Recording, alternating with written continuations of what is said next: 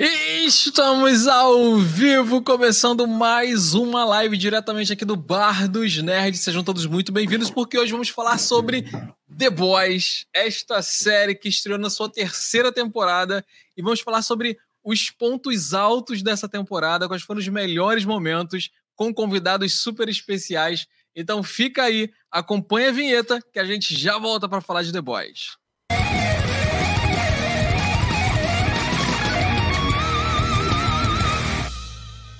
E é isso aí. É isso aí, galera. Estamos aqui mais uma vez reunidos com nossos convidados especiais aqui. Então vamos apresentá-los brevemente. Temos conosco aqui, do meu lado direito, Manuca. Seja bem-vinda mais uma vez, Manuca. Falou, galera. Boa noite. Obrigada aí pelo convite mais uma vez, Jota. É sempre uma honra recebê-la aqui entre nós. Então vamos continuar com ele aqui na diagonal esquerda, nosso amigo Léo do Toga. Seja bem-vindo, Léo. E aí, galera, boa noite. Estou aqui nessa ocasião especial para a gente comemorar e também falar muito sobre essa temporada que foi polêmica, mas eu acho que a maioria das pessoas gostaram. Inclusive, tem dois dos membros aqui da dessa ilustre história para ajudar a contar o que foi essa temporada. É isso, exatamente. E agora sim, né, vamos apresentar, tá retornando aí o Marcelo Noir. Fala, Marcelo, seja bem-vindo, Marcelo Noir. Salve, galera! Vamos falar da melhor série de heróis da atualidade. Ou não são heróis. Exatamente. E temos também um convidado super especial, Soldier Boy Dublardo. Seja bem-vindo aí, Soldier Boy. Muito obrigado pela sua presença. Eu sou Soldier Boy e vim dublar para vocês aqui mais um pouco, brilhar. É isso aí, só no Bar dos Nerds você tem a presença ilustre do Soldier Boy. Mas vamos lá, vamos começar falando sobre essa série. Primeira coisa que eu quero saber de vocês é o seguinte: Terceira temporada, a série apresenta desgastes, a série tá mantendo ritmo, foi melhor, foi pior? Como é que ela tá indo aí nessa temporada em relação às temporadas anteriores? Começando pelas damas, fala aí, Manuca. Cara, eu acho que ela, ela subiu de nível. Tudo bem que a gente tem controvérsias, né? O final não agradou a todo mundo. Mas acho que depois daquele episódio, do penúltimo episódio, acho que ia ficar difícil escalar uma coisa maior do que isso, né? Então eu acho que ela, inclusive assim, é... eu tenho pessoas que começaram a ver por conta da última, por conta de toda essa movimentação das redes sociais, né? Por conta da última temporada. E que já de cara eles elegeram também a terceira temporada como, assim, a favorita. É, vocês concordam com, com o posicionamento da Manuca? Podem falar à vontade. Não, eu concordo, gênero, número e grau. Acho que. Eu, eu acrescentaria que muita gente ou, ou, ou, se esperava, pelo menos, que muita gente passasse a assistir por causa do nosso amigo Soldier Boy, né? Trouxe muito, muito fã novo, pessoal que é fã do, do Jensen e tal. Mas, assim, sem sombra de dúvidas, para mim também, cara, a terceira temporada é Obrigado. A melhor, de longe, de longe, a melhor temporada de The Boys até agora, cara. A segunda temporada, assim, eu particularmente não gosto muito da segunda temporada, eu acho ela muito arrastada. Talvez por isso eu achei a terceira melhor ainda, porque eu já vim meio desanimado da segunda. E quanto ao desgaste, cara, assim, é, quando a gente for falar do final, né, como a Manuca falou, que, poxa, mas o, o, o final não agradou todo mundo. É, é, eu não diria que, que tá desgastado, mas não dá para estender muito mais que, que, mais uma, duas temporadas no máximo, não. É. Bom, é, eu fiz a cobertura completa no, no Toga, inclusive, quem não segue, dá uma conferida lá. Então, ao longo das semanas eu fui mudando de opinião e ao mesmo tempo consolidando algumas coisas que eu acho que não só eu, mas todo mundo que estava cobrindo a, a, série, fazendo conteúdo, e quem estava só assistindo também, acabou concordando que essa foi a história mais madura até agora. E é uma coisa muito boa porque nos quadrinhos, é, quem acompanha o Garth Ennis, quem já leu outras obras, sabe que ele gosta de apelar muito para escatologia, para coisas que são feitas para chocar. E o melhor momento dele é justamente quando ele escreve histórias militares. Sempre que ele pega um personagem com trauma, ou então ele quer criticar um governo, é onde ele realmente se destaca. Tanto é que Justiceiro, da, a fase dele, é não só a melhor do personagem, mas uma das melhores fases da Marvel como um todo. Então, em The Boys, quando ele tem essa liberdade de é, parodiar governos, parodiar é, empresas é, multimilionárias, e principalmente fala questão bélica, porque nos quadrinhos ele pega muito na questão do contrato que eles querem passar na, nas Forças Armadas de utilizar os supers como uma grande arma que, que ia servir aos Estados Unidos. Então lá ele fica muito é, dividido entre dois lados, entre contar essa história que tem uma camada, que tem uma profundidade, e despirocar totalmente ir pro lado da, da galhofa, do, do, daquele, daquelas besteiras que ele faz e que são, são divertidas no começo, mas chega um ponto do quadrinho, tipo, lá na edição 30, você fala assim, mano, já deu, sabe? Eu não tô. Tanto é que quando chega o Hero Gasm, já tinha vindo coisa mais bizarra atrás. Então, tipo assim, mesmo sendo chocante, não tem aquele impacto todo. E aí, o, eu acho que o principal evento da temporada, obviamente, foi o Hero Gasm, e foi aí que eu tirei a prova dos nove e falei assim: não, beleza, o Eric Kripke pelo menos sabe o que ele tá querendo contar. Porque eles venderam como aquela a, a, grande reviravolta da série, que seria o um evento que ia chocar o mundo inteiro. Só que ao invés de fazer isso, eles usaram esse marketing falso para entregar o ápice narrativo da série, não só em termos de confronto e ação, mas também em termos de roteiro, porque é um episódio que, se você for analisar a estrutura, ele vai crescendo em várias frentes diferentes e vai aos poucos chegando no evento em si. Então você vê que é uma temporada que tem um refino maior, que tem uma direção mais caprichada, tem um roteiro mais bem escrito, apesar de, é, por ser uma narrativa que ainda é de heróis, mesmo não sendo, ele tem umas certas facilitações, ele tem umas repetições, que nem no arco do, do Leitinho mesmo, que se fosse ah, um Breaking Bad da vida, não ia ficar repetindo tanto a questão do acidente dele, do trauma. Mas como é uma série de herói que ainda é, é muito abrangente, então ainda tem uma certa muleta narrativa. Então, dentro do gênero de heróis, eu acho que, assim como o Watchmen, da HBO, são as melhores séries aí, talvez as melhores narrativas que a gente tem como um todo. Assim, é difícil encontrar uma história do mesmo nível, pelo menos. Entendi, boa. É, aliás, o Léo falou sobre o Toga, é, galera que não segue ainda, Toga Voadora, ele vai falar de novo no final, mas o canal do YouTube Toga Voadora Segue lá, o canal é incrível, se inscreve, assiste os vídeos, tem muita coisa legal, inclusive tem o review da temporada. Então acompanha lá. E é lógico que eu queria saber o que, que o Soldier Boy achou aí também da, da série, né, dessa temporada, né? Soldier Boy que começou nessa temporada. Queria ver aí, Soldado Menino, o que, que você achou dessa temporada de, é, de The Boys? Ah, cara, não vem com essa não, vai se ferrar, eu que brilhei. Justo. Justo. Por falar nisso, eu queria saber de vocês o seguinte: é, o Léo falou sobre o Hero Gasm, né? Que foi vendido, foi o marketing por detrás dessa temporada.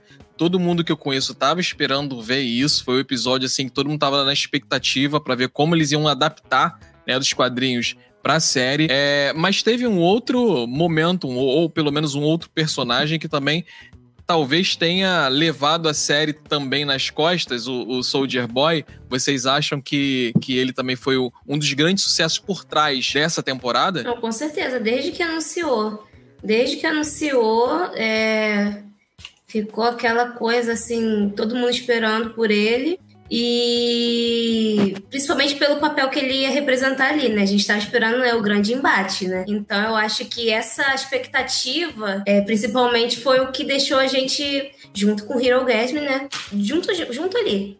Eu ainda digo, acho que mais ele por, por ser um cara que a gente já conhece, né? Por ser um, um ator amado, né? Tem toda aí uma, uma nação, eu não lembro como é que eles se chamam, mas é, os fãs lá de Supernatural. Os Hunters. Hunters, isso mesmo. O, eu acho que eu falo pelo Marcelo também, que acaba que é um fã de Supernatural, até a quinta temporada pelo menos, que o, o Jensen Ackles, assim, comparando com o elenco todo de Supernatural, eu acho que ele é o que tem a melhor atuação, assim, claro, tem atores veteranos, assim, o, o ator que faz o, a morte também é excelente, o próprio Crowley, Crowley. mas em questão de, é, do protagonismo mesmo, assim, do cara que segura a série, eu acho que ele, muito mais que o Sam, era quem realmente dava o carisma do projeto todo. Então, eu tava muito ansioso para ver ele em outros papéis grandiosos, assim, porque depois de Supernatural, ele fica um tempão, assim, meio que no limbo, e sem ter um, um destaque muito grande. E eu achei muito bom que foi justamente em The Boys e com o Eric Kripke, que é um cara que já conhece ele, e eu achei muito é, interessante ver que o personagem dele aqui na série não tem nada a ver com o Jim. Claro, tem os trejeitos ali do, do cara que é metido a sedutor e tal, só que é, é para um outro viés. Ele é muito mau caráter, ele é muito é, realmente maldoso, e isso é muito bom, porque você vê o ator se divertindo no papel. E o mais interessante é que nos quadrinhos ele não tem nada a ver com a versão da série, porque lá nos quadrinhos são duas versões do Soldier Boy. A primeira, ela é dos anos 40 ali da Segunda Guerra Mundial, que é simplesmente uma versão do Capitão América, é, é diretamente essa paródia. Ele é um cara que usa um escudo brega, que tem um super soro, mas não sabe usar os poderes, e ele morre atropelado por um tanque. E aí depois tem o segundo Soldier Boy, que eles falam, ah, na verdade o Soldier Boy sobreviveu e ficou congelado por um tempo, e aí trazem ele de volta, só que é outra pessoa que tomou o mesmo soro, e aí esse cara não serve para nada, a não ser dormir com o Homelander no Hero Gasm. Então ele não tem outra função além disso. Então quando trouxeram um ator desse peso, assim, pra série, e quando deixaram claro que ele ia ser o a grande carta da temporada, eu achei muito bom e eu achei que o resultado final foi muito satisfatório. Então a gente sabe também que ele não, não ele vai voltar, não acabou o arco dele ainda, mas pelo que eu vi até agora, eu acho sensacional. Eu vou discordar um pouquinho do Léo, porque eu acho que o personagem do Soldier Boy, como foi feito nessa temporada, ele é um Jim 2.0. Assim, é um, é, um, é, um, é um Jim Winchester extrapolado, assim, sabe? O, o, o, o como se o Jim fosse potencializado. Isso talvez tenha facilitado um pouquinho o trabalho do Jensen? Talvez. Mas não, não muda o fato de que ele entregou, cara. Assim, ele, ele entregou e, e, atuou muito bem. E uma preocupação que eu tinha, acho que muitas pessoas tinham, principalmente quando começou o primeiro episódio, né? É, da, da, terceira temporada é, ok, vai rolar um retcon. E retcon todo mundo já fica, putz, cara, vai, fica um pé atrás e tal. Foi um retcon? Foi um retcon. Não foi muito, porque bem, pelo menos existiam menções ao Soldier Boy na primeira temporada, na segunda temporada, mas eram coisas muito superficiais. E aqui eles tiveram que vamos ter que colocar isso no, no, no trocar o pneu do carro andando, sabe? E foi bem feito, assim, salvo pequenos detalhes aqui e ali. Eu tenho uma crítica muito grande a, a, a, já dando algum spoiler aqui, né? Ao fato de que a Mallory sabia e não, sobre o Soldier Boy e não contou, isso eu achei terrível no roteiro. Mas é um detalhe muito pequenininho, porque de maneira geral o retcon foi muito bem feito, cara. E, e, e, ficou encaixadinho, sabe? Encaixou, não ficou aquela coisa quadrada de você olhar e falar, hum, forçaram uma barra aqui para botar esse cara. Não foi, ficou, ficou orgânico. É, é, lembrando aqui que nós estamos ao vivo, esse programa aqui funciona ao vivo, então você pode participar com seus comentários, a gente vai, à medida do possível, colocar em tela, ler alguns comentários e conversar com vocês, tá? É, nós estamos aqui é, falando sobre The Boys, essa série com spoiler, vocês já perceberam. Então, se você não assistiu, não quer spoiler, tarde demais. Mas que se assistiu e quiser continuar aí tomando spoiler, pode ficar, fique à vontade e vai comentando com a gente. É, inclusive, a galera já está participando aqui. Vitor Pessoa falou, é, perguntou aqui se o Soleibal podia ter a voz do Reginaldo Primo. Alguém. alguém... É é uma boa porque é o dublador do Jim, né? Eu, eu, aliás, eu não vi a temporada dublada, então não sei quem que fez a voz dele, mas eu, eu já sabia que não ia ser o mesmo dublador de Supernatural, então foi uma, uma chance perdida no mínimo aí, porque é, é uma boa manter, mas se eu, não, é, se eu não me engano, o Reginaldo Primo ele tá de licença, porque se vocês se lembram, ele é o dublador do Loki também. Então, na série do Loki, ele tava fazendo a dublagem, mas aí chegou no meio do, acho que do terceiro episódio, ele teve que sair por problema de saúde, então trocaram dublador e refizeram tudo. Então desde, desde junho do ano passado ele está afastado, eu acho que ele não voltou ainda. Então por isso que não teve, mas eu acho que provavelmente seria ele sim a ideia inicial. Entendi. O... Mas eu gostei da. Eu, eu vi poucas coisas, sabe? Da... Eu gostei da dublagem que colocaram ali. Achei que ficou legal, com... combinou bem com o personagem. O Vitor também perguntou como será a quarta temporada. Segura, a gente vai falar sobre isso no final da live, com as nossas expectativas que a gente pode esperar na próxima temporada de The Boys. E o Ismael falou: fala, é, Black, mandou aí um, um salve pro nosso caro Black e já falou com ele também. É isso aí. Vamos lá, continuando então. É, que momentos vocês acham? A gente falou já um pouco sobre o Soldier Boy, né? Sobre a participação dele, como ele realmente é, foi um marco, um dos marcos, grandes marcos dessa série. Mas que momentos que vocês acharam que foram ápices, momentos auges da série, além do Hero Gasm, que estava já muito esperado. Mas que momentos vocês destacariam como os momentos é, ápices da série? Então vamos lá. É, cara, a terceira temporada já abre. É, é, an antes, né, a, aquela contextualizada que não é necessária, né, fazer, fazer o palestrinho aqui. The Boys é uma, uma sátira ao super-herói. E, cara, ele já abre a terceira temporada zoando o Snyder, cara. Zoando a Liga da Justiça do Snyder, cara, com, com essa, essa versão filme do filme dentro da série, o Dawn of the Seven, né, o Amanhecer dos Sete, e isso é maravilhoso. Primeiro que é muito maneiro, é muito bem feito, e, e ele tá zoando o, o, Snyder e tem, pô, tem participação especial da Charlize Theron, cara, fazendo o, o papel de, tem, de Tempesta. É maravilhoso, maravilhoso, cara. Já, ele já abre assim É, e ele não te explica, se não me falha, alguém me corrija, por favor, mas se não me falha a memória, já é a primeira cena da temporada. Então, é, ele não te explica nada. Começa assim, você, ué, por que, que eles estão tão bonitinhos, assim, trabalhando juntos e tal. E aí, daqui a pouco, tu percebe que é a, o filme, porque na segunda temporada o filme estava sendo desenvolvido e tal, não sei o que, você acaba fazendo o link e pega. Cara, isso foi incrível, assim, já começou a temporada com isso. E é bacana, por outro lado, você ver porque eles não são isso. Os sete não são essa super equipe de super-heróis. E você vê eles atuando como seria se fossem realmente uma equipe de super-heróis, combinando poderes, frases de efeito e tal. É muito bacana, cara. É uma quebra de expectativa. E o melhor não é só isso, é que depois tem uma cena do tapete vermelho que o diretor fala que essa é a versão que ele queria contar, porque antes Sim. tentaram censurar ele. Então, é, quem não entendeu é, é realmente é um Snyder muito cego aí. É, ele ainda fala, obrigado pelos fãs, né, que soltaram a hashtag para soltar o corte lá. Ele zoa diretamente o, o Snyder, né? Manuca, que momento você destacaria aí da série, dessa temporada, né? Tá no mudo. Opa. É, eu gostei muito daquela. Assim que o, Soldier Boy aparece em ação, né? Assim que eles liberam lá o, Soldier Boy. Porque foi a primeira vez que a gente viu, assim. Ele. É, acho que antes a gente só tinha visto o, o videozinho, né? Dele cantando e tal. E aí a gente vê como ele tá. Acho que é o primeiro contato que a gente tem com ele agora, né? Atual. Então, eu achei muito bacana é, essa primeira aparição. Eu não sou consumidora do, dos quadrinhos, então para mim tudo é uma tudo é uma novidade, tudo é uma, uma estreia, né? Eu não procuro também fazer comparação, não leio é, resenhas de, de, como era no quadrinho, como não é. Então, para mim, vê-lo ali pela primeira vez em ação foi, foi bem legal. Ah, legal. Ô, Léo, além de falar, além de responder essa pergunta sobre o momento que você acha de destaque aí da série, é, você que conhece os quadrinhos, você gostou, você já falou um pouquinho, né, sobre essa questão da, de como adaptaram, mas você achou que a adaptação foi legal o que eles fizeram? Você acha que seria interessante trazer aquele dos quadrinhos? Seria interessante fazer uma adaptação mais fiel? Então, é outra coisa também, para quem tem interesse em saber como que é a história dos quadrinhos, lá no Toga, ano passado eu fiz uma maratona de vídeos contando toda a história. Então eu cobri tudo, o principal e os spin-offs para o pessoal sacar exatamente como que é. E lá no final do quadrinho, eu já, eu já falava isso da segunda temporada, que eu acho a série muito superior aos quadrinhos, porque é uma narrativa que adequa melhor no formato de série. Eu acho que quadrinho, mesmo sendo a fonte original, peca um pouquinho, porque o Garfienes é, perde um pouco a mão, muda o desenhista várias vezes, então, obviamente, metade do quadrinho é visual, então isso você sente o peso ali. Mas na série eu acho que tudo encaixa muito bem. E nessa temporada eu acho que é o auge disso, porque é quando ele evoluiu tudo que tem nos quadrinhos, fez ficar diferente para que o leitor do quadrinho também se surpreenda. Eu não chegou um ponto da temporada que eu não sabia ideia do que ia rolar. Tipo assim, eu já, já tinha lido, já sabia tudo, mas não fazia diferença, sabe? Porque a história era outra.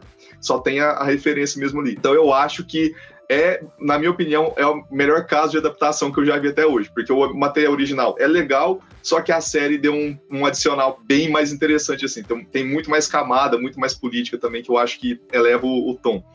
Mas assim, sobre o grande momento da temporada, eu acho que Muita gente vai falar, obviamente, do Hero Gasm, que é o episódio, é o melhor da série até hoje, tem a melhor luta da série também, e realmente é, é excelente. Mas eu destaco dois, duas outras cenas que, para mim, são não só os melhores momentos da temporada, mas também a cena para premiar, sabe? Assim, fala, mano, essa cena aqui é para o pessoal olhar e falar, mano, isso aqui merece o M, pelo menos, porque é incrível. A primeira delas é a cena do espelho do Homelander, em que a gente vê pela primeira vez o alter ego dele aparecendo e confrontando quem ele é que aí sim é uma referência direta dos quadrinhos, mas, mais uma vez, eu achei muito melhor na série. Porque a atuação do Anthony Starr é uma coisa de louco. Assim, o cara é, é um monstro para mim, apesar do Soldier Boy ser excelente.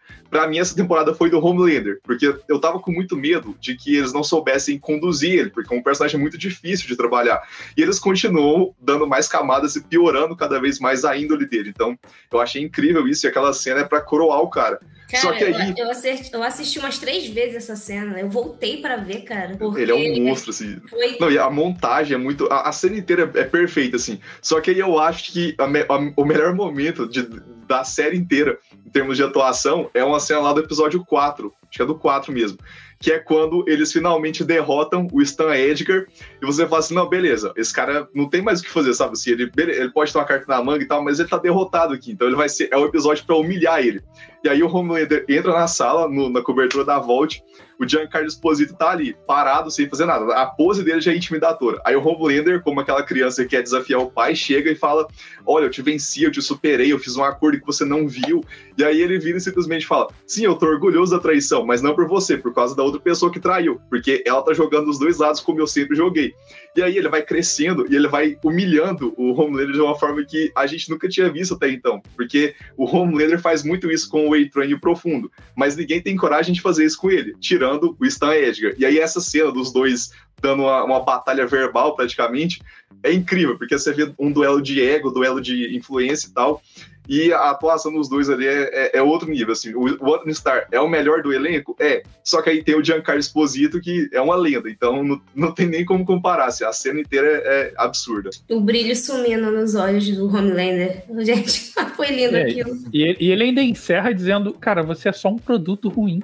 Você não é nada, você é só uma coisa ruim, um produto péssimo. Impressionante mesmo essa cena. É, a, a Vanessa perguntou: Black Nora aqui assim? É, Vanessa, aqui não é pouca coisa não. Aqui é Barra dos Nerds, nós temos sim Black Nor. Mais do que Black Nor, temos o Black Nor falante.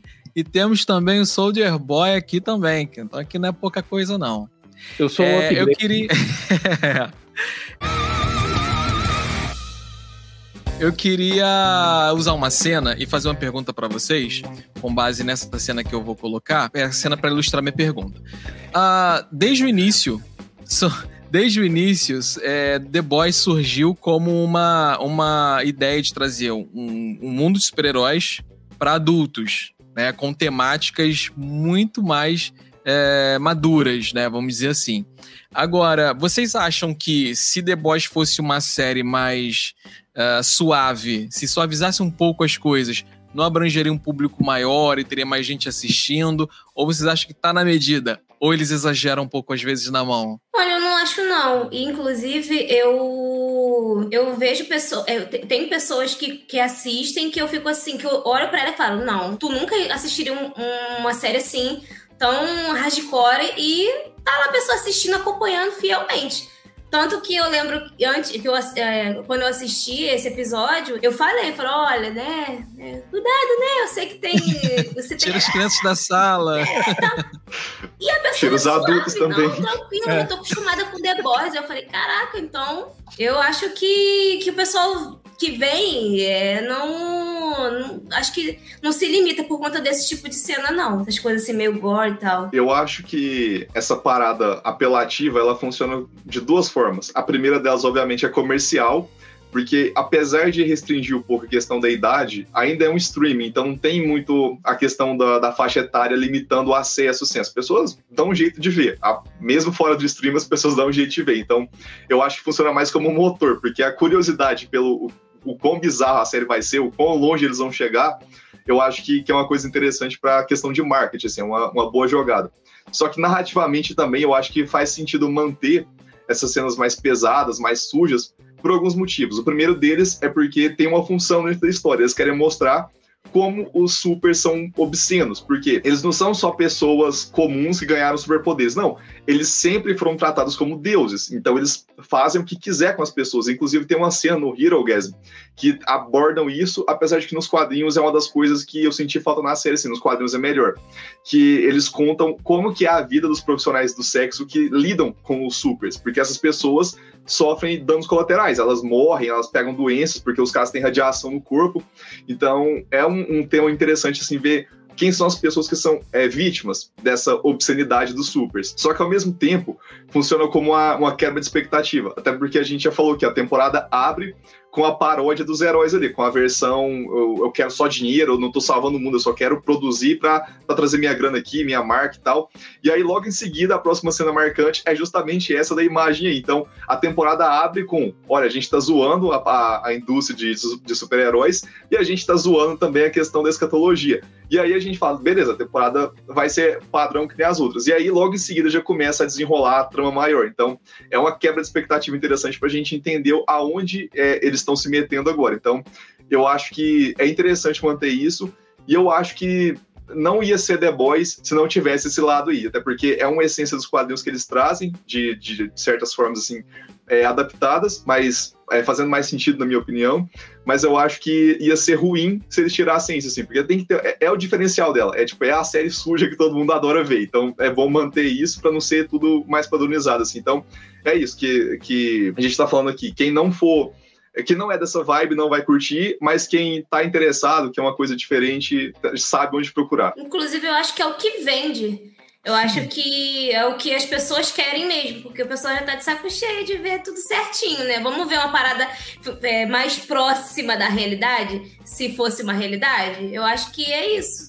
É, eu, eu, concordo que com certeza, assim, traria mais público? Traria mais público. É, é, é, o, o, o, o, Porque assim, vamos lá, gente, é, talvez tivesse mais público, mas talvez não tivesse um público tão engajado, um público tão fã, porque seria uma coisa, sabe, tão mais do mesmo que a gente já vê por aí, e é o que o Léo falou, a Manuca também reforçou, é o diferencial da série. Eu, eu, se eu quero ver um negócio mais light, eu sou Marvete, eu amo Marvel, mas se eu quero ver um negócio mais light, eu vou ver Marvel. Agora, tem horas que eu quero ver um negócio mais mais adulto, mais chocante, por que não? Tem gente que gosta de filme de terror, tem gente que gosta de gore, tem gosto para tudo.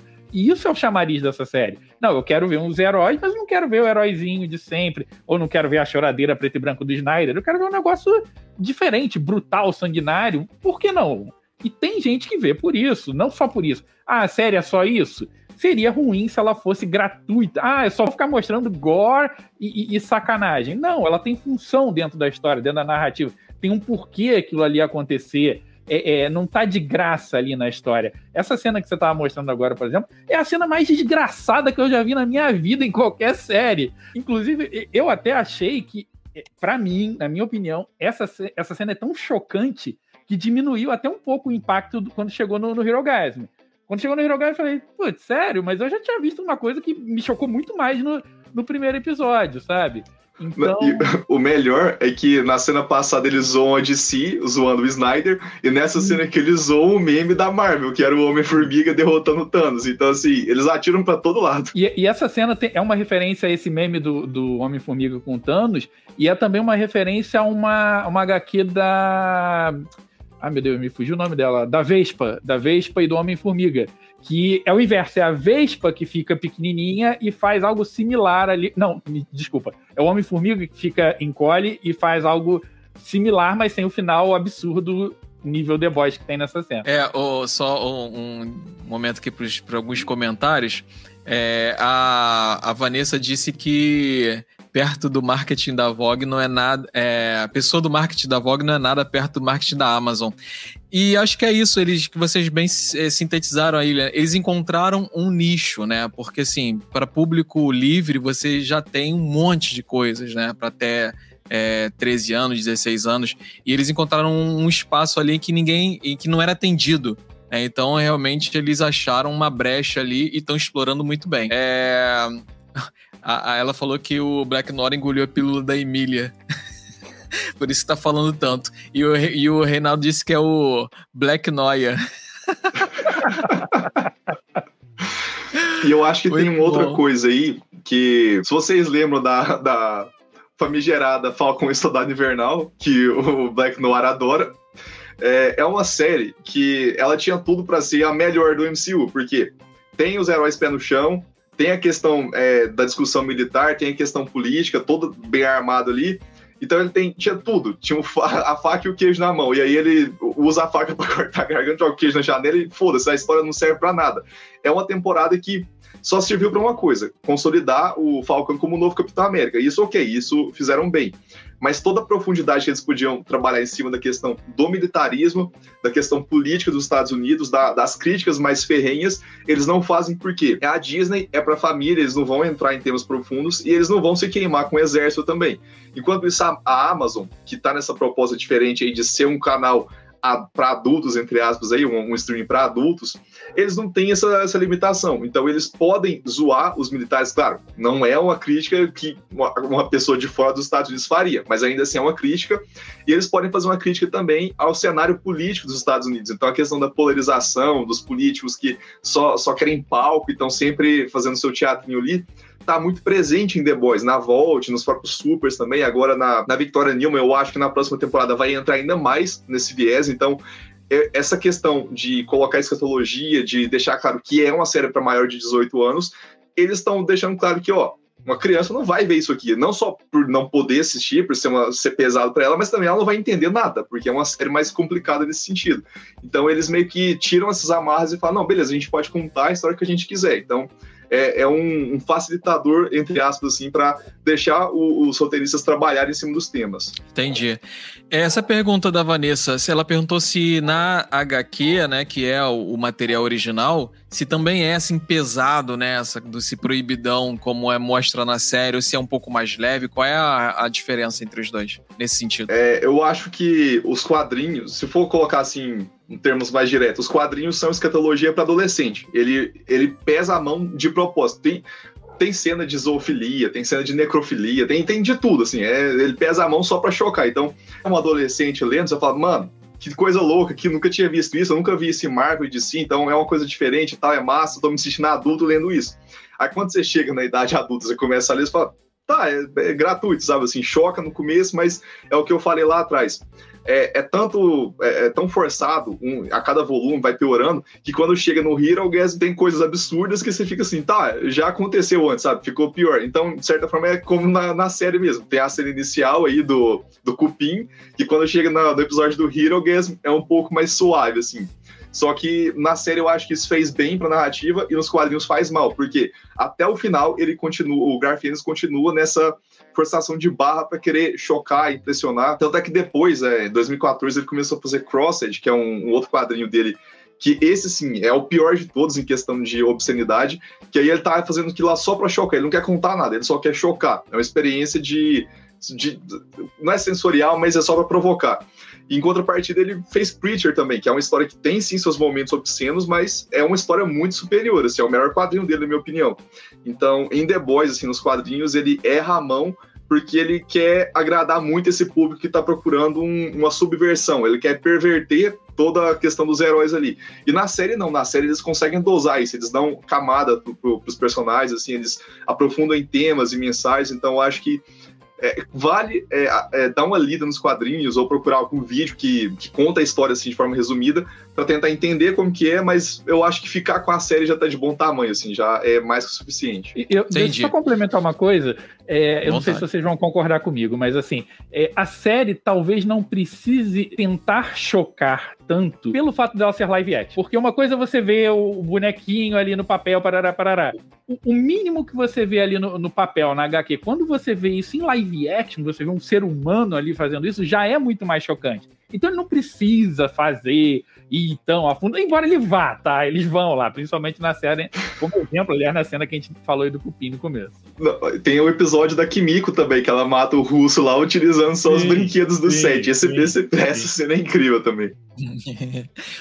É, entendi. Então, assim, continuando aqui nos comentários, o Reinaldo falou que tem a impressão de que a Amazon foca mesmo num público mais adulto, até porque Invencível tá lá também. Parece existir uma aposta deles. Lembrando que Seth Rogen quer levar Invencível pro live action. É bem aquilo que a gente tava comentando, né? É, o Ismael falou que uma, uma cena que foi marcante e, e chocante para ele foi o Profundo comendo o, o, o polvo, né? Falou que foi chocante nos, nos dois sentidos da palavra. é, uma das cenas que também deu o que falar, né? E a Vanessa falou que a gente tá focando no proibidão do sexo, mas o proibidão da, de sangue órgãos explodindo e vísceras que saem do corpo é super bom. Então, isso que eu tava falando em todos os sentidos, né? Não só nesse sentido, mas essa própria cena que eu coloquei, ela leva para os dois lados, né? Leva para esses dois lados exatamente. Então é nesse sentido que a série ela realmente choca. E aí ela, ela concluiu falando que eu penso que a série precisa chocar e choca, não só no proibidão, como também na questão política e todas as questões, digamos, atuais. Isso é verdade, ela aborda esses temas, né?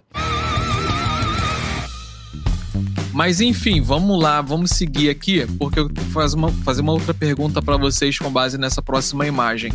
Uma das coisas que a série é, trouxe, né, trazendo esse personagem, o Soldier Boy, uma das coisas que ela é, trouxe para trama, para narrativa da série, foi apresentar um personagem que peitasse, que batesse de frente, né, com o Capitão Pátria. É, porque até então a gente tem, nas, nas episódios anteriores, a gente tem um pouco disso, mas a gente tem muito acompanhando os antagonistas ou protagonistas, são o, os, os pessoas com poder, sem poderes, pessoas comuns. E aí ela traz um personagem que bate de frente. É, e também trouxe, é, puxando para isso, também essa questão da, da, das pílulas e tal. Aí a minha pergunta é a seguinte: foi é, suficiente? Foi legal? É, a série trouxe, realmente ela, ela é, mostrou a que veio o personagem no sentido de bater de frente com o Capitão Pátria. Foi legal as lutas deles, foi legal esse embate. Foi realmente, pô, era isso que eu tava esperando? Cara, é, assim, vou, vou, vou começar aqui.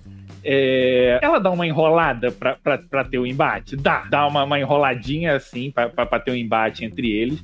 Mas quando tem, cara, é, é, é, é quando chega no Hero Game, é, é catártico, sabe? Putz, a gente chama isso de valorizar, né? Valorizar o momento.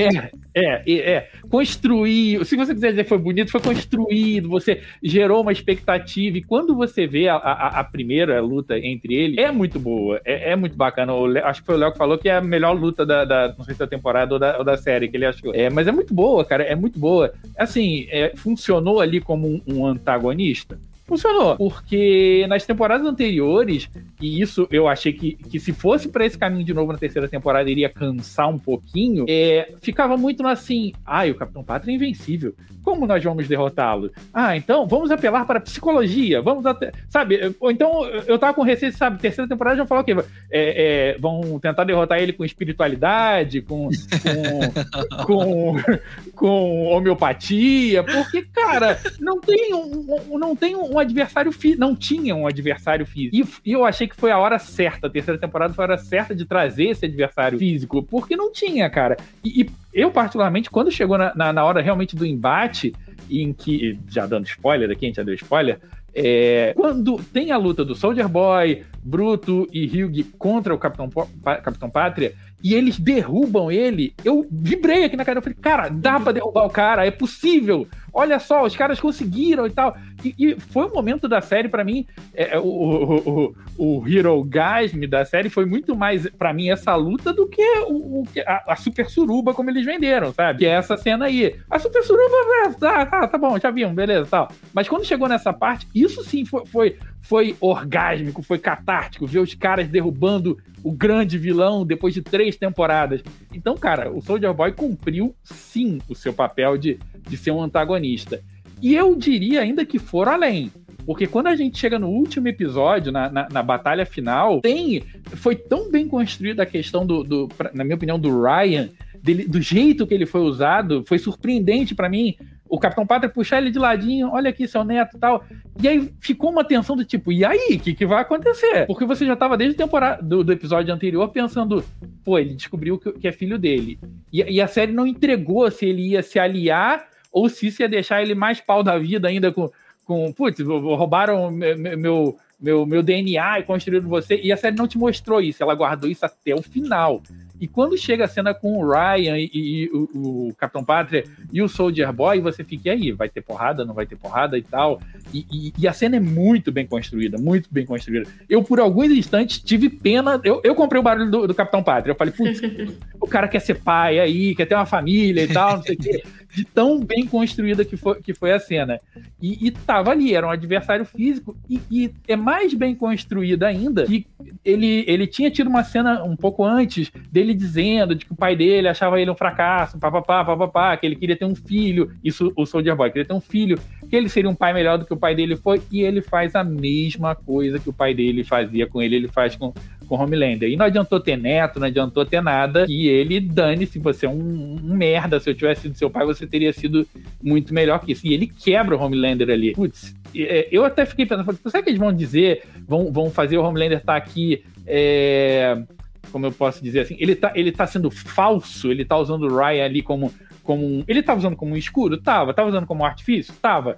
Mas para mim, eu comprei de que ele estava sendo sincero também. E, e, o que poderia se tornar mais um embate é, é, é, de conversinha, como foi nas temporadas anteriores, o Soldier Boy falou: dane-se, que você que é neto, que você é meu filho, vou arrebentar sua cara. E eu achei incrível. E eu acho que também o que veio antes, a gente vê o Capitão Pata tremendo na base, em várias cenas, né, que mencionava o Soldier Boy e, e você via aquela expressão dele, a gente ficou naquela expectativa de, cara, vai dar merda, vai dar muita merda.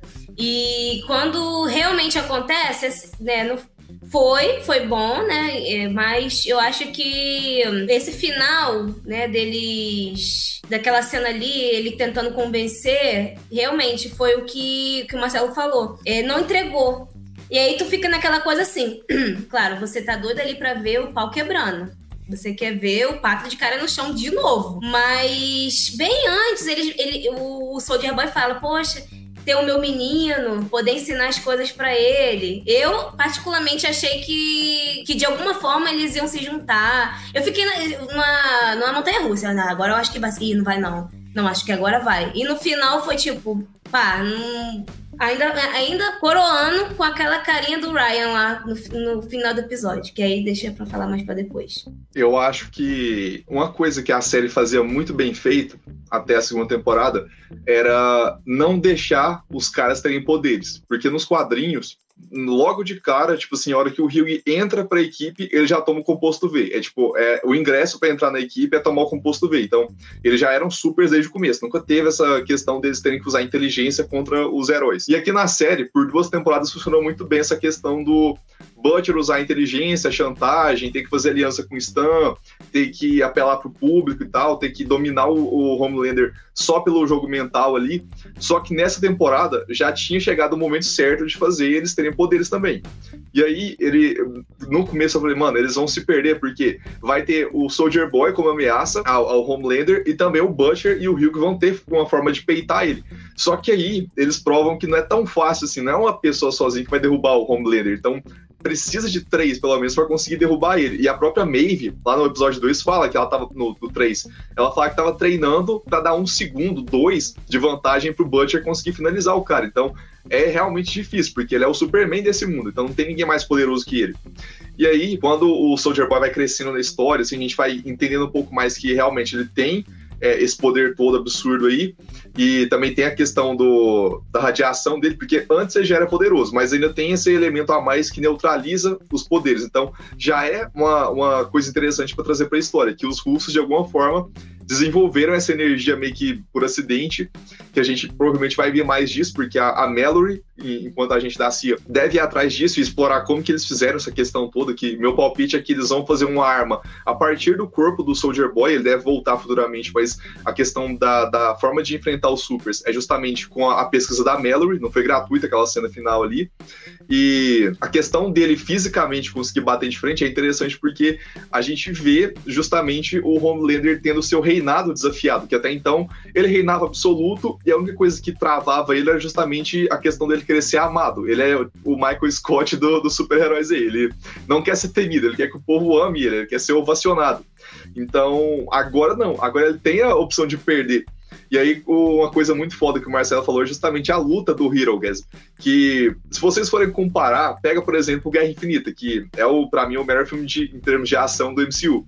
Que tem lá a cena inicial do Hulk contra o Thanos. É uma puta luta foda, mas ela é foda porque são seres gigantescos. A gente vê aquele embate destrutivo e tal, a gente realmente fica impressionado ali. Depois tem as cenas do, do Thanos desafiando os Vingadores mesmo. Então funciona porque ele é um ser gigantesco. Aí do outro lado, a gente pega de si tem lá o, o Man of Steel, que eu acho que é o, ter, o, filme mais bem resolvido em questão de ação. Ainda assim, o Snyder não sabe fazer o embate entre dois seres superpoderosos sem ficar uma piração de CGI sem parar. E aqui não. Aqui você sabe, você sente que o Homelander é poderoso, sente que o Soldier Boy é poderoso e que o, o Butcher e o Hugh também estão num nível parecido, pelo menos. E quando eles começam a luta, não tem que ficar se jogando de quilômetro a quilômetro. Assim, não, eles lutam dentro de uma casa ali onde estava rolando o Hero Gas. É, é, é, golpe, é porrada franca mesmo ali, é, é tipo aqueles golpes meio, meio, golpe baixo mesmo. E a gente vê que isso funciona, a gente sente o impacto, sente que são realmente pessoas no nível absurdo brigando, e isso funciona pra gente entender que realmente precisa de três para derrubar o cara. E aquela hora ali que eles quase matam ele, quando a radiação quase pega ele e ele sai voando, é tipo, foi a, a última chance que eles tinham de conseguir fazer isso dar certo. Porque depois disso, o Butcher já tava começando a romper com o Hugh. Então o Hugh já não ia estar ali para apoiar eles. E depois chega um ponto em que o Hugh, em que o Butcher rompe com o Soldier Boy. Então, aquela aliança tríplice ali que estava pronta para derrubar ele não vai acontecer mais, porque o Hugh não vai ter composto no V+, o Butcher deve usar o, o permanente, mas ele sozinho não dá conta, e não tem Soldier Boy. Então, foi a última chance de matar o cara e eles perderam. Só que dentro do roteiro faz sentido isso ter acontecido, porque eles não estavam esperando que o cara fosse ter um, um, último suspiro ali, era a sobrevivência dele mesmo que estava falando mais alto. Então, lá no episódio final, quando volta essa questão toda, que a gente acha que vai ter o segundo round, mas não tem, na verdade, eles, o Butcher e o Homelander se unem contra o Soldier Boy, é muito foda porque a gente vê que mesmo o Butcher sendo quase um vilão, ele ainda tem um resquício de arrependimento, assim. No final ele ainda tem um, quê de humanidade que é justamente a Becca, que foi quem trouxe ele para isso. Então ele sabe que o Ryan não é filho dele, mas ainda assim é um legado que ele tem que tentar proteger, pelo menos. Ele não pode deixar esse moleque se perder. Fora que se ele se perder também estão ferrados, porque ele tem potencial para ser mais forte que o Homelander. E outra coisa também, quem assistiu The Boys Diabolical, que é o, o spin-off animado, tem o episódio 8, acho que é o 8 mesmo, que é o penúltimo. Ou é o, o último, não é lembro mais. É o último. É o último. Que é o episódio que conta a história do Black Noir com o Homelander. Que é até bem parecido com os quadrinhos, mas é um pouco diferente. E a gente vê que na adolescência do Homelander, ele, mesmo tendo passado pelos traumas, pelos experimentos, ele de fato ainda queria ser um super-herói, porque ele acreditava nos gibis do Soldier Boy, ele acreditava que um dia existiram grandes heróis e ele era a próxima geração, ele era o cara que ia carregar o legado. E aí chega no, numa missão que dá tudo errado, que ele mata os primeiros civis e ele vê que não tem consequência disso, que a Volt vai encobrir ele, que a mídia vai enaltecer ele como herói independente de tudo, que ele é o ideal do homem perfeito. E aí isso quebra a cabeça dele. Não é só a questão da tortura psicológica, da, das mutações que fazem nele. É também a questão do ego dele que começa a ser inflado no nível absurdo. Então a gente vê que um dia ele teve humanidade também, mas ele se perdeu completamente.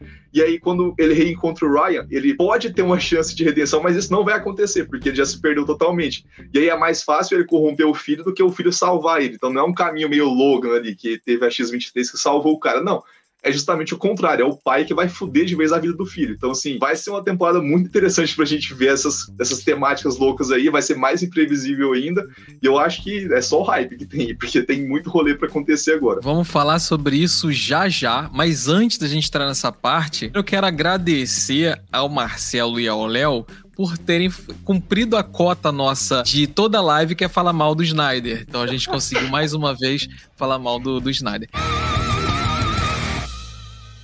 Eu queria saber de vocês o que, vocês acharam do final dessa temporada, porque eu ouvi algumas críticas, algumas pessoas falaram que o que desandou mesmo foi o final. Até ali estava perfeito e teve alguma coisa no final que não deu certo. Eu queria saber a opinião de vocês. Eu nem eu acho que é mais pelo fato da gente ter vindo naquela, naquela assim, aquela subida, né? E, e o pessoal não aceita às vezes. Gente, não dá para ser assim, pá, o tempo todo. Eu acho que tem que aceitar a calmaria também, porque essa calmaria, que no caso foi né, aquele finalzinho ali, é o que vai dar o gancho para a próxima temporada vir também é, quebrando cabeças. Eu não tenho problema com com, com isso. Não tenho problema em, em esperar a parte calma e em esperar um, pouquinho de história ali que talvez não seja tão impactante quanto o restante. Eu acho que que ela, que ela fez ali o que ela precisava ser feito. Eu acho que não tinha não precisava ter uma coisa assim explosiva para poder é, dar gancho para a próxima temporada. Para mim foi ok. Sabe o que eu acho? É que, é, eu concordo com tudo que a Manuka falou. É, a gente vinha numa crescente dos episódios, né? O negócio tava num nível assim absurdo, maravilhoso, correndo, papapá. E quando você chega no último episódio, você espera o quê? Que vai continuar subindo a, a montanha.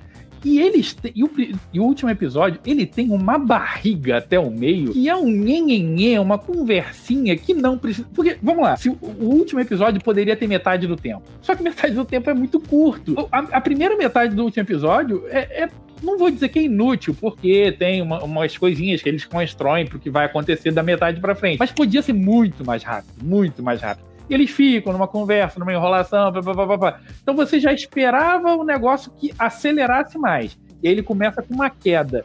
E aí, cara, quando, antes de chegar no meio, eu particularmente, quando tava assim, eu já tava meio cansado. Falei, putz, sério? Vocês vão ficar metade, quase metade do episódio, vocês vão ficar nessa conversinha, nada acontece? Vamos lá, gente, vamos trabalhar. Tem, tem um Homelander lá pra derrotar. Ele não, vai, ele não vai ser derrotado sozinho, não. Então, assim. Foi cansativo. Eu lembro de ficar cansativo. toda hora Sim. dando pause para ver quanto que faltava, falando, não é possível que não vai acontecer Vendo nada. tempo, Foi isso. cansativo, isso foi. E, e- então, assim, é, te- teve esse, esse problema ali, talvez, talvez faltou um pouquinho de edição, talvez valesse a pena sim fazer o episódio um pouquinho menor pra não ser tão arrastado. Ou talvez uma montagem diferente, não sei.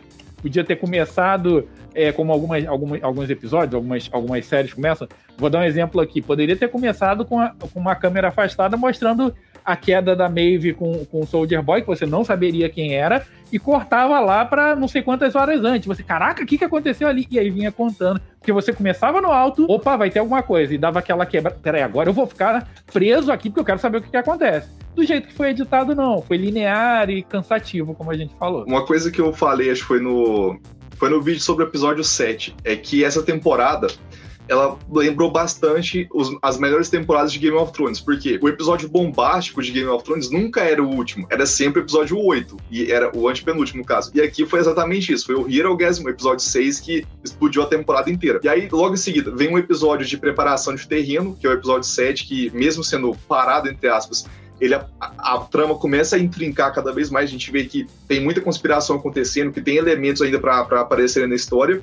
E aí vem o episódio final, que é justamente o episódio de reorganizar o tabuleiro e mostrar o que vem agora, qual é o próximo passo. E aí pega, por exemplo, a sexta temporada de Game of Thrones, que tem a Batalha dos Bastardos, que é de longe o episódio mais épico da televisão até hoje, que é, é o, talvez o ponto alto de Game of Thrones. Depois, logo em seguida, vem um episódio de, de discussão das temáticas mesmo do que aconteceu ali.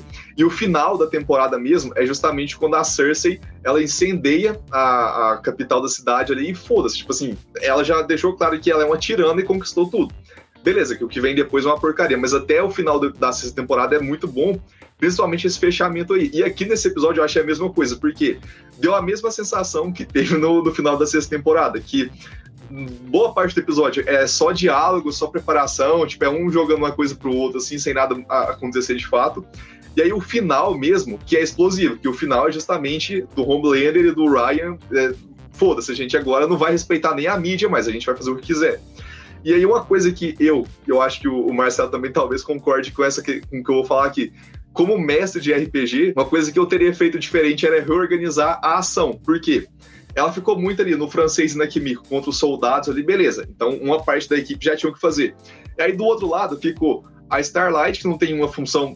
Em ação, ela não tem serventia nenhuma, pelo menos até ela treinar com o Butcher. Eu acho que o Butcher vai achar um jeito de usar o poder dela de uma forma útil, porque o cara é um veterano militar. O Hyug também, que tava sem poderes e tava ali, não tinha uma função clara. O Leitinho. E aí você tinha a Maeve brigando com o Homelander e o Butcher e o Ryan ali tentando contornar a situação do Soldier Boy. O que eu teria feito diferente era colocado mais dois heróis que estão sobrando na série que não tem muito o que fazer, que são o A-Train e o Profundo. Por quê? Naquele momento ali, você ia deixar claro uma coisa, que enquanto todo mundo tava esperando o A-Train se voltar contra o, o poder que tá vigente aí e se tornar uma pessoa melhor, ele teve o arco de redenção e no meio do caminho rompeu completamente, porque literalmente o coração de um racista tá dentro do peito dele. Então, aquele veneno que a Volt destilou nele a vida inteira, agora tá dentro dele, não tem como fugir disso mais. Então ali você canoniza que, beleza, esse cara é mau, ele é um filão também. E enquanto isso, o Profundo ia, ter um, ia ganhar um peso a mais, por quê? E ele já foi lá e matou o, o outro candidato à presidência. Aliás, o vice-presidente do Dakota Bob, para Vitória, poder, Vitória Nima poder é, subir ao cargo. Só que ele podia ter uma função na cena de ação, porque no, no próprio Diabolical, a gente vê que, beleza, o poder dele é falar com os peixes, ter um pouco de água ali ao redor e controlar um pouco da, da umidade do ar. Só que ainda assim, ele é um cara que tem super força, tem resistência, então ele é útil na ação também. Então seria uma forma de falar, beleza, o Homelander tem o seu próprio exército, tipo assim, os sete ainda são os servos dele. Então ia fazer a, a- a ação ficar um pouco mais distribuída no episódio, podia até aumentar um pouco a duração da ação e diminuir o diálogo, e você dava função para cada núcleo, tipo assim, colocar a Anne e o Hugh desafiando o A-Train, tipo assim, o, o profundo contra o leitinho, uma coisa assim, sabe? Pra dar uma bagunçada na dinâmica mesmo. Porque o núcleo, Maeve e Homelander funciona, o Butcher contra o Soldier Boy funciona, e a Kimiko batendo soldadinhos ali é, é excelente a cena, só que foi muito curta, podia ter uma, uma duração um pouco maior também. Então, foi problema de montagem mesmo, assim, eu acho. Porque dali pra frente, fechou a luta, vai pro final, e aí tem a cena do, do Bolsominion louco lá falando, mano, foda-se, tipo assim, o cara acabou de matar um, protestante aqui na nossa frente, vamos aplaudir, porque é isso, é no, nossa lenda viva que tá matando o cara, e é isso aí, não tem mais desafiante para ele. E aí é o final chocante com o Ryan dando um sorrisinho que acho que pegou todo mundo de surpresa. Esse barbudinho, esse barbudinho que apoiou o Homelander, que inclusive agora está sendo considerado a pessoa mais odiada da série, até do que o próprio Homelander. Então esse é um, é um arrombado mesmo. É, a Vanessa comentou que ela achou bem legal o final da, da Maeve, né? Que foi um final feliz, um desfecho. Ela teve um desfecho que ela espera que ela nem, essa personagem nem volte, porque ela achou que foi legal dentro de uma série tão trágica, né? Você tem um personagem ali com um desfecho diferente, né? Ter um final feliz. Agora, eu quero saber de vocês pra gente chegar aos finalmente aqui. O Léo já começou a falar um pouquinho, mas o que que vocês esperam da próxima temporada? Qual é a perspectiva dessa série para uma próxima temporada? E se já, a gente já pode ir se encaminhando pro final, porque a série já tá já perdendo, se, se, se estender vai ficar esticada demais. Aproveitando aí para dar um oi pro Misa.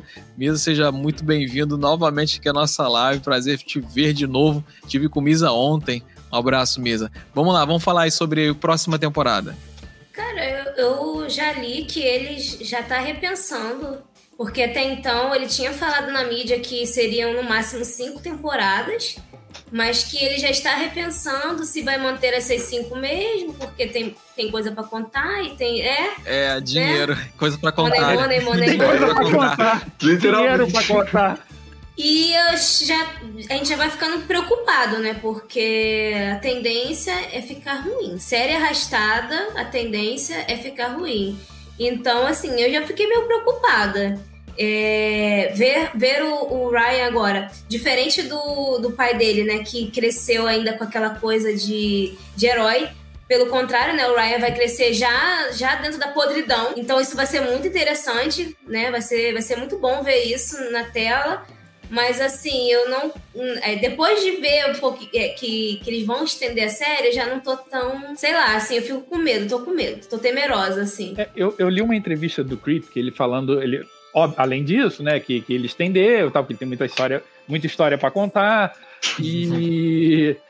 É, ele, ele, falando assim: ah, a, a, série, a história da série é toda desenhada, toda encaminhada para que o Homelander seja responsável por uma situação apocalíptica. E a gente vê isso no final da, da, da, da terceira temporada, né? Tá se desenhando todo um cenário pro, pro, pro fim do mundo, de, de uma certa maneira. É, é, é, a Neuma na presidência, é o Homelander podendo fazer o que quiser que ele tenha apoio.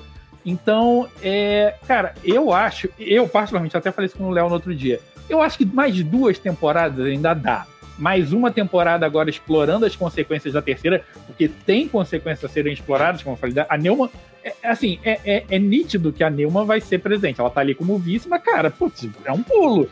É, é, um, é um, literalmente é um estalo, e no caso dela, um estalo de cabeça, ela é presidente. Uhum. É, tá tudo se caminhando para isso. Então, talvez mais uma temporada vendo as consequências da terceira, é, é o, o, o, caos que vai se tornar o, o mundo por causa disso, e uma temporada depois para fechar. Só. Porque depois disso, cara, vai vir, se estender mais, ah, vai virar aquelas séries que, sabe, que troca todo mundo e faz um núcleo completamente novo, troca todos os atores, passa 20 anos no futuro. Tipo, sei lá, me lembra Fringe. Para quem viu Fringe, é assim: você chega lá na penúltima temporada, o cara não tem mais o que falar. O cara inventa um salto de 30 anos pro futuro, muda todo mundo, e não, não tem história. É. Então, é, mim. O Misael comentou, ele tomara que não Isso. vire The Walking Dead. Walking Dead. The Walking oh, Dead também é outro nossa, exemplo. Cara. Então, eu é. acho que, cara, no máximo mais umas duas temporadas aí. Então, daqui a pouco eles vão querer fazer, sabe, oitava temporada com Ryan adulto, os filhos do Ryan. Vai ser um saco. O Misael comentou aí, pô, a gente sabe que o Bruto tem apenas um ano de vida, então não tem como enrolar muito pois é. mais. É. Então. Assim. Vamos. Fala, Léo. É, é, tem um Léo pra falar aí. Fala, Léo. Deixa eu. É porque eu tenho um. Algumas coisas assim que ficam claro que tá indo pro encerramento. Começando por do... três personagens da equipe já encerraram seu arco. O Leitinho já deu a volta completa como personagem, ele superou o trauma dele, conseguiu a justiça que ele queria. O francês conseguiu se impor pro, pro Butcher, que era o grande arco dele, até no, nos quadrinhos é exatamente isso, ele aqui tentando romper com o Butcher, e aqui na série já aconteceu. E a própria Kimiko, tentando entender quem que é a, a, ela como heroína, como super, e da onde que vem a violência dela, se é algo mais instintivo de sobrevivência ou se era uma adulteração do composto V. Então, três dos é, personagens centrais já foram embora, tipo assim, já concluíram. E a, fora a Maeve também, que literalmente foi embora. Então, na minha cabeça, não tinha por que ter mais do que quatro temporadas. Para mim, a quarta já podia encerrar. Só que, como é um arco de Apocalipse, vamos puxar a Supernatural de novo e lembrar que o Kripke já fez duas temporadas de Apocalipse, porque a quarta e a quinta são onde acontece a saga do Apocalipse aí, que na quarta é a preparação para a grande chegada do Lúcifer na Terra, e a quinta é quando a guerra acontece de fato. Então tem tudo para ele conseguir fazer uma quarta temporada ali de terreno sendo preparado, para quando chegar na quinta ser só a, a, a, loucura que vai ser a Guerra dos Supers, que para quem lê os quadrinhos é o arco da Casa Branca. Basicamente, o que está se desenhando é exatamente o que acontece nos quadrinhos. A Volt vai colocar um representante direto no poder, que é o Dakota Bob. Só que aqui tem uma dinâmica diferente, que é um super no poder, porque nos quadrinhos não tem isso. Então, assim, pode ser que o, próprio Homelander, em algum ponto, dê um golpe de Estado e essa seja a cena inicial do, do, arco da Casa Branca, o final da quarta temporada seja ele chegando na Casa Branca e falando agora eu sou o presidente e ficando loucaço, assim, tipo, beleza, uma, uma projeção que, que isso ia acontecer, vocês voltam aqui nessa live para comentar. Ah, o poder da Nilma é explodir cabeças. Provavelmente a última cena da quarta temporada vai ser ela como presidente, depois de ter matado a Dakota Bob. Homelander chega na Casa Branca, arranca a cabeça dela e senta na cadeira presidencial, que é mais ou menos o que acontece ali num, num dos grandes conflitos do quadrinho, mas é em outro contexto. Então, assim, é uma das coisas que eu o projeto acontecendo facilmente, mas a questão toda vai ser justamente o que, que os outros supers vão fazer, porque se vai ser o fim do mundo, eles têm que entender que o Homelander agora vai ter uma influência muito grande. Então é o que eu falei lá atrás, no, num dos vídeos do, da temporada, que vai começar uma guerra civil de fato, porque vai ficar a N com a, o resto da sua influência de Starlight tentando angariar é, supers que fiquem contra o Homelander, e a maioria esmagadora vai ficar do lado do Capitão Pátria, do cara que apoia os interesses deles. Então vai ser possivelmente uma temporada de, de organizar essa questão toda aí, em paralelo a CIA vai estar tá trabalhando nessa questão do Soldier Boy, no que vão fazer com o corpo dele. E eu ainda acho que tem um personagem que eu senti muita falta no final, que foi o Stan Edgar, que esse cara não sumiu, ele não foi derrotado, ele não morreu, ele tá, tá tramando alguma coisa ainda. E aquela última frase que ele fala na, na temporada, que é justamente na conversa com o Homelander, que é justamente é, vocês são, você é um produto ruim que é a última fala dele nos quadrinhos, que ele, ele chega assim no final, ele percebe que tudo que ele fez a vida inteira é um lixo, que a Volt sempre fez produto ruim e que não tem como salvar, sabe? O projeto dos Supers é uma grande porcaria. Então, eu acho que o desfecho mesmo vai ser justamente o próprio Stan Edgar finalizando o projeto, dando um jeito de matar todos os supers, assim como acontece nos quadrinhos, mas eu acho que vai ser bem, bem diferente, outra adaptação, vai ser um outro rolê, mas eu acho que o Stan Edgar vai ser muito importante nas últimas duas temporadas e vai ter é, foco muito grande na questão política, da, da, não é bipolaridade assim, mas da, da divisão, assim, dos extremismos que tem nos Estados Unidos e que acaba que tem no mundo todo. Então acho que faz, vão ser, cabe duas temporadas ainda, mas além disso não dá. É melhor terminar com cinco e fazer mais spin-off, porque tem muita coisa para contar. Por exemplo, tem os G-Men, que são a versão dos X-Men do, da, no, nos quadrinhos de The Boys, que esses por si só renderiam um spin-off, pelo menos de comédia, assim, muito interessante. Tem, tem, tem um grupo de heróis dos quadrinhos que eles são genuinamente bons, só que eles têm os piores poderes do mundo. Então, eles tentam fazer coisa boa, eles tentam salvar as pessoas genuinamente, mas eles acabam piorando tudo, porque eles são horríveis. Então, assim, tem muita coisa para explorar em paralelo, assim, não precisa ser a história do Homelander contra o Butcher. Então, encerra em cinco temporadas, e parte para spin-off. Mas além disso, eu acho que vai se perder legal. Que bom, que bom. Tomara, o, como o Mizel falou, tomara que você esteja certo, Léo, porque ninguém quer uma série arrastada que fique chata, né? E termine lá embaixo. Tem que terminar lá em cima mesmo com a galera pedindo mais. Bom, enfim, eu quero agradecer muitíssimo aqui a presença de vocês, nossos caros e ilustres convidados, que tornaram esse programa o que ele foi. Muito divertido, muito legal bater esse papo com vocês. Agradecer a galera que assistiu que comentou, conversou aqui com a gente. Obrigado, muito obrigado. Não vou citar por nome porque eu vou esquecer alguém, mas vocês, muito obrigado pela presença. E quero aproveitar para agradecer os nossos mil inscritos. Nós hoje chegamos à marca, o auge de mil inscritos. Então quero agradecer muito a galera que se inscreveu, galera que está curtindo o nosso conteúdo. Muito obrigado, a gente fica muito feliz de ver a galera chegando no bar, curtindo, se divertindo com a gente. Muito bom. Mas quero avisar que esse bar tem espaço para muito mais gente. Então compartilha aí pra galera que curte esse tipo de, de conteúdo pra gente chegar ao infinito e depois ir além. Então, muito obrigado a todos mais uma vez. Vamos encerrando o bar. Ah, Léo, é, já falou aqui do Toga, então se inscreve lá né, no Toga para acompanhar uh, o, o, material lá, o conteúdo do, do canal Toga Voador. É só procurar. Uh, também segue lá né, nas redes sociais, no Instagram, a Manuca né? Tá ali, é, arroba Novos Geeks, então segue também. E o Marcelo Diniz que deixou aí também o seu arroba, arroba Marcelo F. Diniz. Se, segue a galera lá que o conteúdo é muito bom. É isso aí, então vamos ficar por aqui. Muito obrigado a todos mais uma vez. E geladeira, traz aí pra gente aquela conta marota. Valeu, galera! Tá, valeu.